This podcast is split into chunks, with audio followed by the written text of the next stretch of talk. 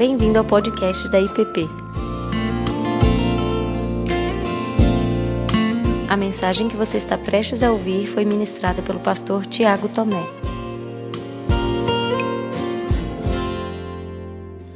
Meus irmãos, hoje celebraremos a Santa Ceia do nosso Senhor Jesus e gostaria de aproveitar esse momento, no último domingo do mês em que nós celebramos a Santa Ceia, e conversar um pouco sobre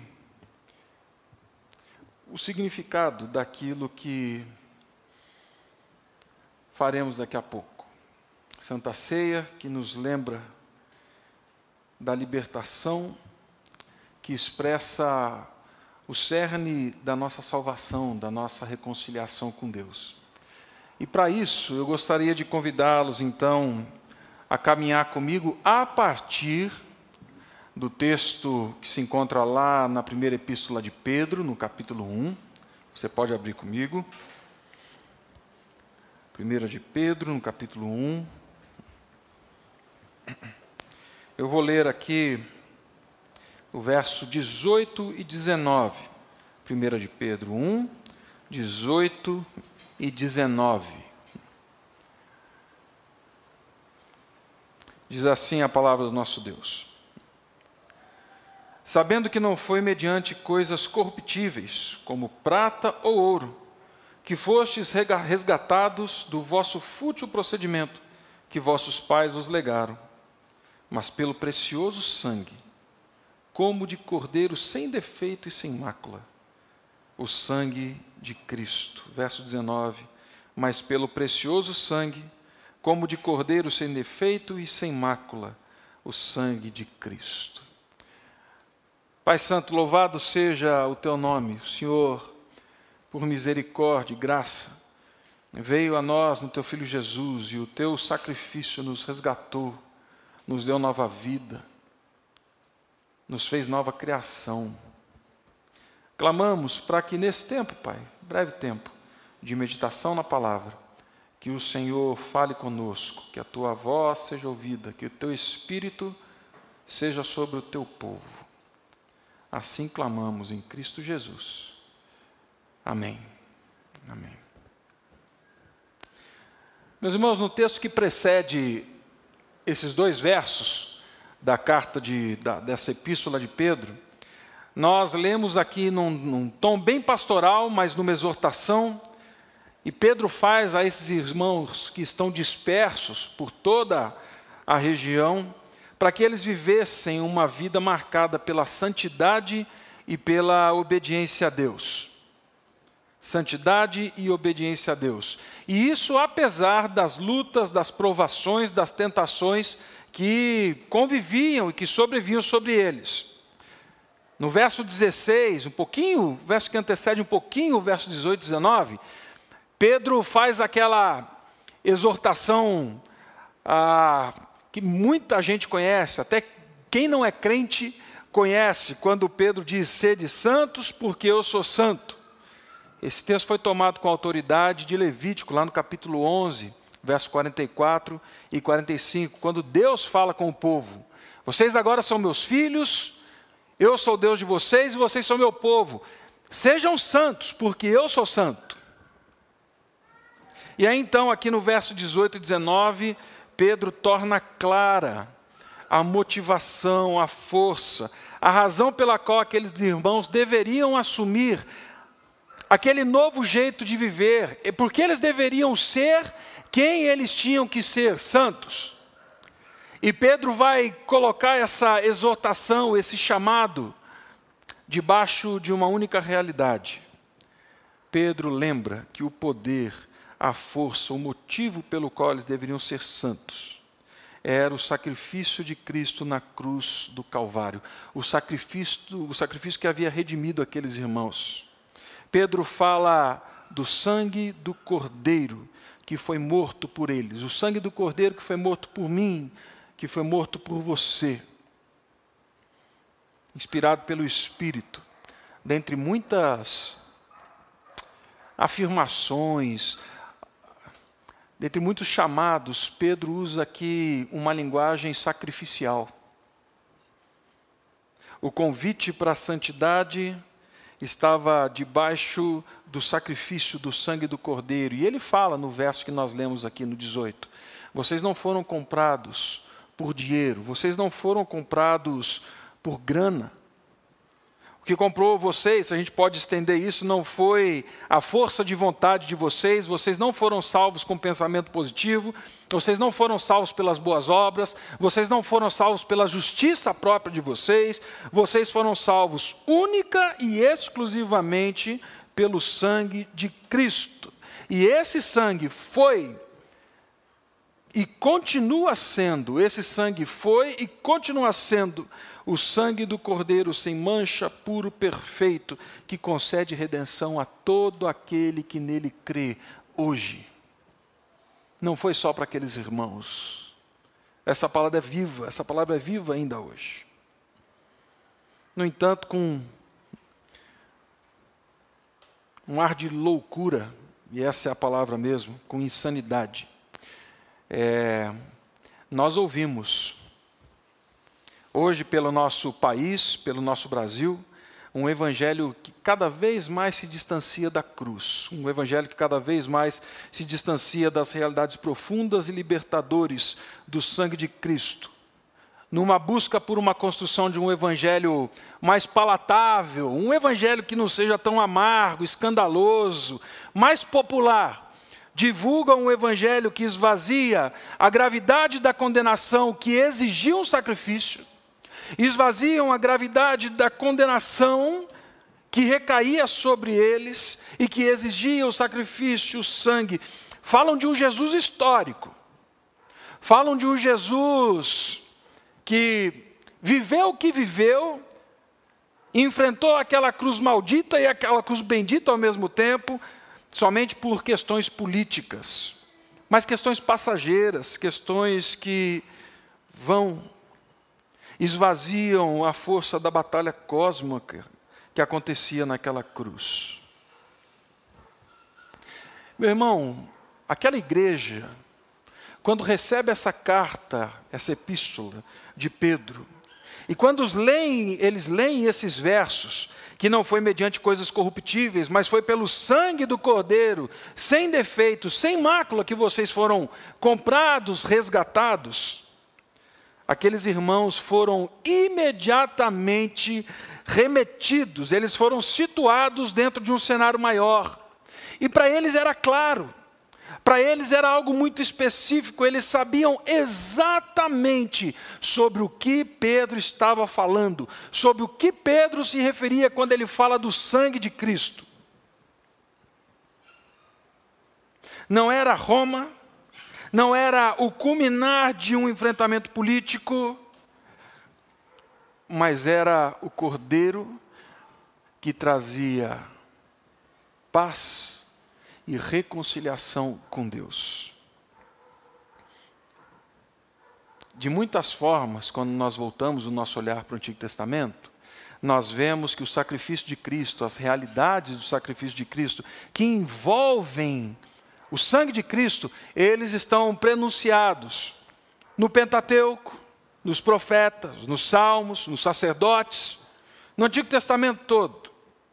E se nós voltamos o nosso olhar para o livro de Levítico especificamente, logo ali no começo, do capítulo 1 ao capítulo 7, nós vemos a descrição de cinco sacrifícios que Deus agora coloca ao povo, estabelece ao povo atos sagrados com propósitos e significados diferentes, mas eles conversavam entre si, eles estavam permeados entre si.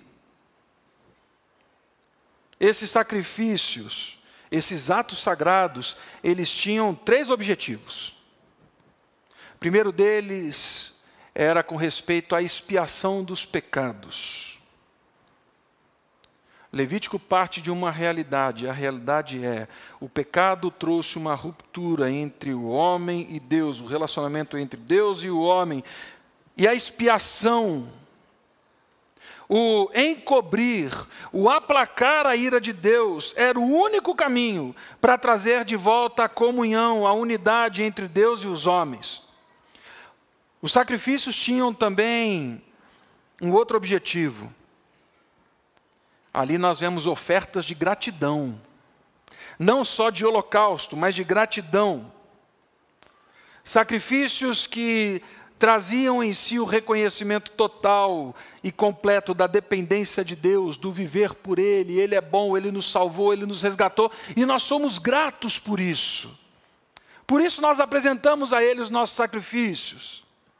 Por isso nós trazemos as nossas ofertas. O terceiro objetivo era amizade e comunhão. Realmente essas duas palavras. Era um sacrifício que era apresentado a Deus como expressão não só da reconciliação com Ele, mas com o povo do pacto, o povo da aliança. Sacrifícios que expressavam expiação, gratidão e comunhão. A gente não vai caminhar aqui olhando para cada um deles, tá? Para esses cinco atos sagrados aqui. Mas eu quero olhar para um especial, um que salta os olhos. A gente já vai abrir em Levítico, mas um que diz respeito a essa mesa, que diz respeito àquilo que Pedro estava falando sobre o sangue do Cordeiro, o sangue que nos salvou. Esse era o sacrifício de holocausto, olar, sacrifício de holocausto. Primeiro sacrifício descrito ali em Levítico 1 é o sacrifício de holocausto pelo fato de vir primeiro no texto, nós podemos presumir tranquilamente que esse era o mais importante dos sacrifícios. Como eu disse, todos eles conversavam entre si, mas esse era o mais importante. Com exceção do dia da expiação, a oferta pelo pecado que tomava um tema central da vida do povo de Deus, este sacrifício era o principal, era um sacrifício diário, duas vezes por dia ele acontecia. Ele era complexo, ele era cheio de detalhes, envolvia uma série de passos que envolvia o adorador e o sacerdote, aquele que vinha trazendo a sua oferta pelo pecado, aquele que trazia pela expiação dos pecados a oferta era levada, o animal era levado ao tabernáculo. O adorador colocava sua mão sobre a cabeça daquele animal, numa identificação e transmissão simbólica do pecado. Do pecado que não podia estar diante de Deus, diante do Santo Deus. Então, naquela transmissão simbólica, colocando as mãos sobre a cabeça do animal, o pecado era então passado para aquele animal. O adorador, então, cortava a garganta daquele animal, e eu quero que você imagine essa cena, porque nós não estamos falando de um cenário limpo. Nós estamos falando de sangue derramado, sangue na mão, sangue caindo pelo chão ele cortava a garganta do animal, coletava o sangue, o sacerdote, e o sacerdote ia então diante da arca e aspergia o sangue nas laterais da arca. Depois disso, o adorador não colocava mais a mão naquele animal, só o sacerdote. Ele preparava toda aquela carne, ela era queimada como oferta que subia até Deus. Essa é a, é a expressão, um aroma, um, um, sacrifício de aroma que sobe como um aroma suave a Deus, oferta que ascendia até Deus. Mas o que chama a atenção no texto levítico é o verso 4 do capítulo 1. Olha só. E porá a mão sobre a cabeça do holocausto. Nós acabamos de ver isso. Para que seja aceito a favor dele para a sua expiação. Deus, por meio desse ato sagrado, deixava claro que a morte daquele animal representava a morte daquele pecador. Deus deixava claro que a morte daquele animal era por causa daquele pecador e por causa da ira divina que vinha sobre o pecado. Era o adorador que devia morrer.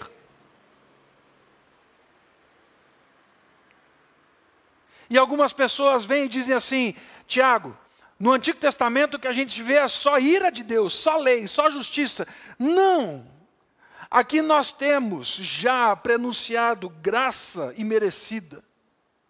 amor imerecido. Antes mesmo de Cristo, Deus sinalizava e provia por meio deste animal a expiação dos pecados, para que aquele pecador não fosse morto, para que os pecados dele fossem expiados, mas não havia, não havia meio, modo, não havia um jeito de passar por esse processo de ter os seus pecados expiados sem lidar com as amargas consequências do pecado. Envolvia a morte, sim, envolvia a morte de um animal que não era ele, era eu. Era o meu lugar. Mas também envolvia, sobretudo, quando aquele animal era morto, a provisão e a graça de um Deus justo que ama, que quer salvar, que não aceita o pecado, mas fala: Eu vou perdoar e vou espiar os seus pecados para que vocês tenham relação comigo. Não havia outro caminho senão o sacrifício do cordeiro e a sujeição a ele.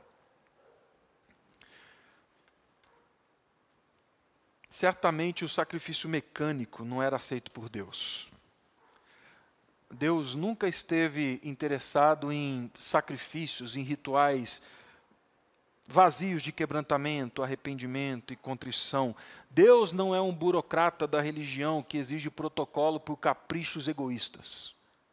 Nunca foi. Nós lemos em muitos profetas palavras que dizem disso. Eu não quero o sacrifício de vocês, o que eu quero de verdade é um coração quebrantado, humilde, que se prostra diante de mim. Miqueias vai falar disso. Davi, no Salmo 51, do verso 16 a 17, diz: Pois não te comprases em sacrifícios, do contrário, eu daria.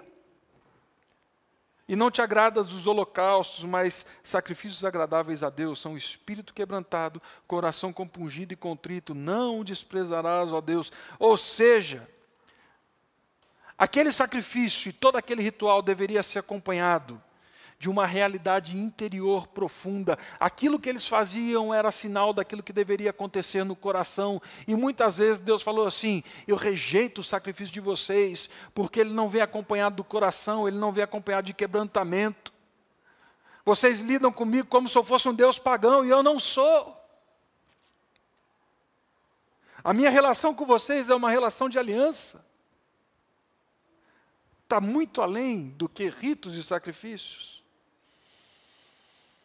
Mas somado a isso, meu irmão, há algo que eu ainda não citei,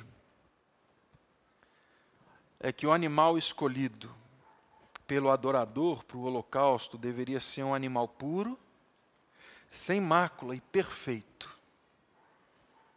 No mesmo texto de Levítico, nós não vamos ficar lendo ele aqui, mas ali do verso 10 ao verso 17, você, Deus, você vê Deus falando da pureza do animal, mas Deus também estabelece critérios, e muito interessante isso para o sacrifício, porque nem todos tinham recursos para oferecer ofertas de cordeiros.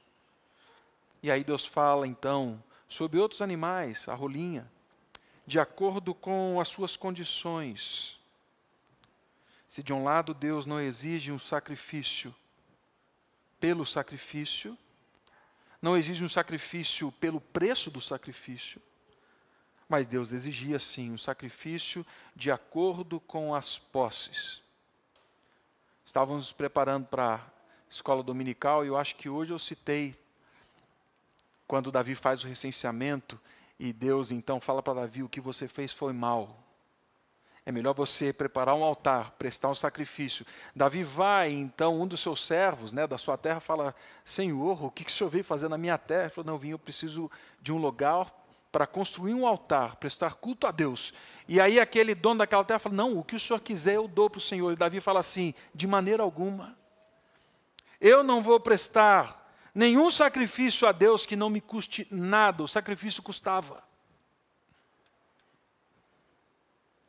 Não era exigido do pobre que fosse o carneiro, mas ele custava. Tudo isso era símbolo daquilo que viria.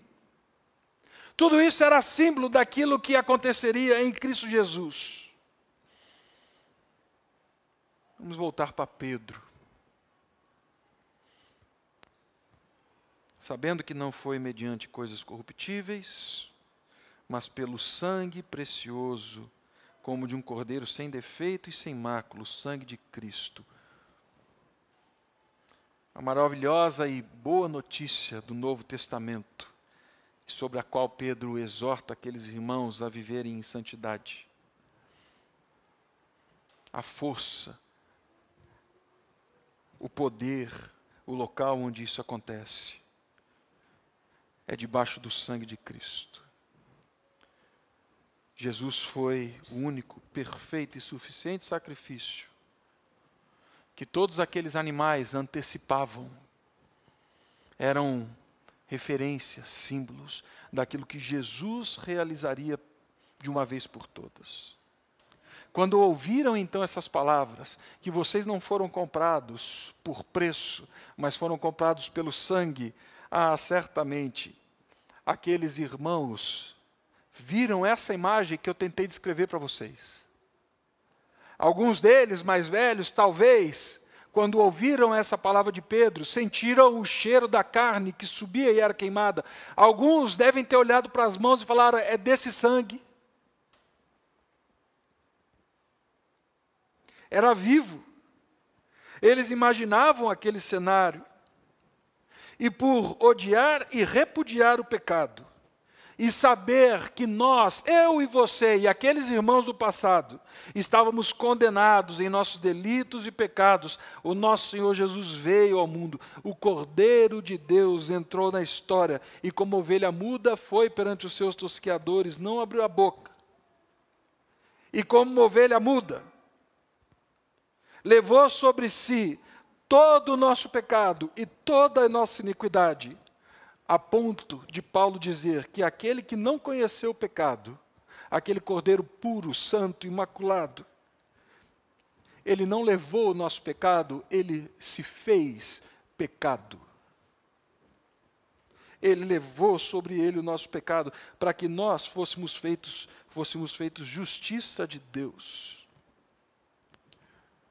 Então saiba, meu irmão, que naquele sangue nós fomos reconciliados com Deus, porque somente pelo sangue do Cordeiro, só pelo sangue de Cristo, o nosso pecado é encoberto, o nosso pecado é perdoado. Segundo Hebreus, no sacrifício de Cristo, todos os outros sacrifícios perderam a sua relevância, não existe mais, não é mais necessário, porque debaixo de Cristo, todo o sacrifício foi cumprido de uma vez por todas. Naquele sangue foi revelada a graça infinita e insondável de Deus para todos aqueles que, ouvindo a voz do Espírito, quebrantados e contritos, recebem a Cristo, creem nele e vivem para Ele, por meio dele, para a glória dele. Nós não estamos falando do Jesus histórico. Nós estamos falando do Cordeiro de Deus, que tira o pecado do mundo. Ele que é o único caminho, verdade e vida. Ele que ninguém, senão por Ele, chega ao Pai. Naquele sangue, e só naquele sangue, é que nós encontramos realmente motivos de louvor e de adoração, de gratidão a Deus. Quando olhamos para aquilo que aconteceu no sacrifício de Cristo, pelo sangue de Cristo, vemos a bondade de Deus.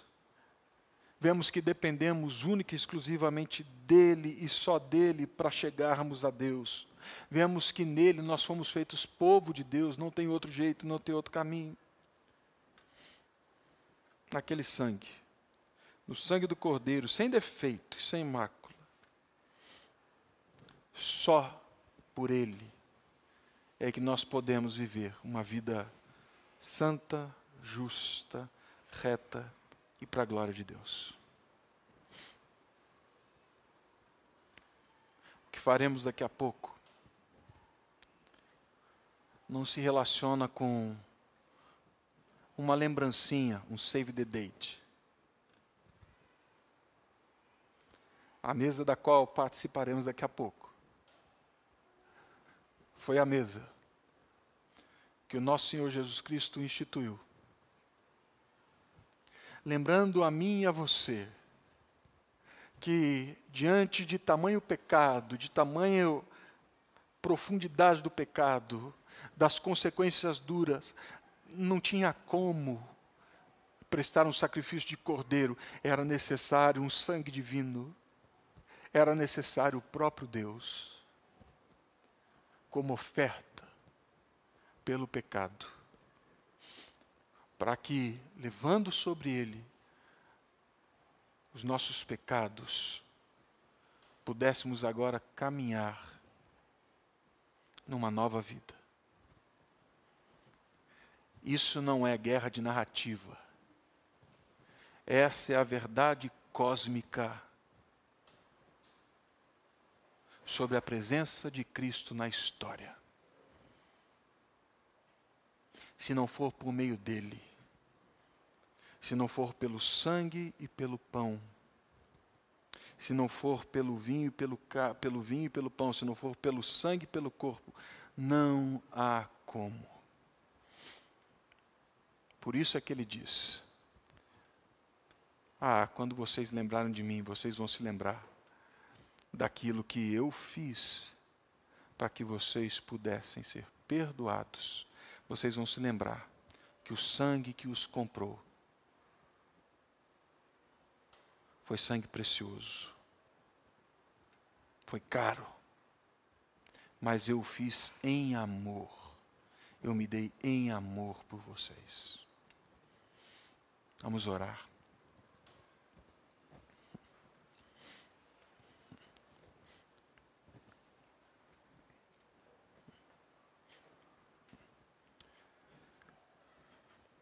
Pai Santo,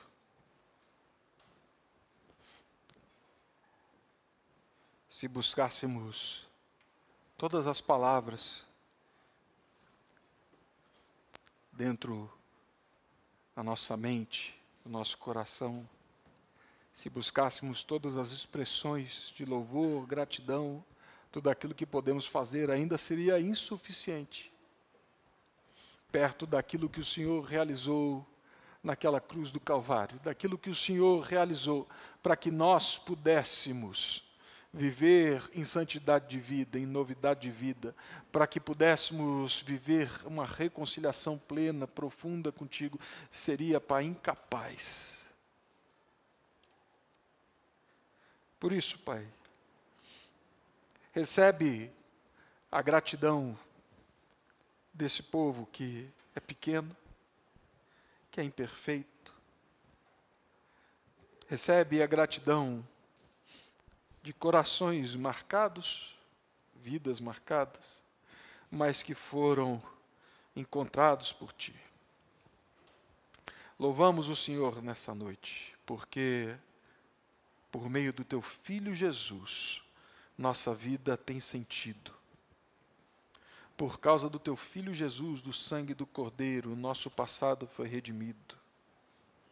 Louvamos o Senhor por causa do sangue do Cordeiro e nele encontramos esperança, vida real. Clamamos para que, ao partirmos do pão e bebermos do cálice, que o Senhor traga viva a nossa memória este sacrifício que nos perdoa de todos os pecados, que nos reconciliou contigo, que nos trouxe para uma relação de pacto, de aliança com o teu povo. Em Cristo Jesus. Você acabou de ouvir o podcast da IPP. Para saber mais, acesse nossa página em www.ippdf.com.br.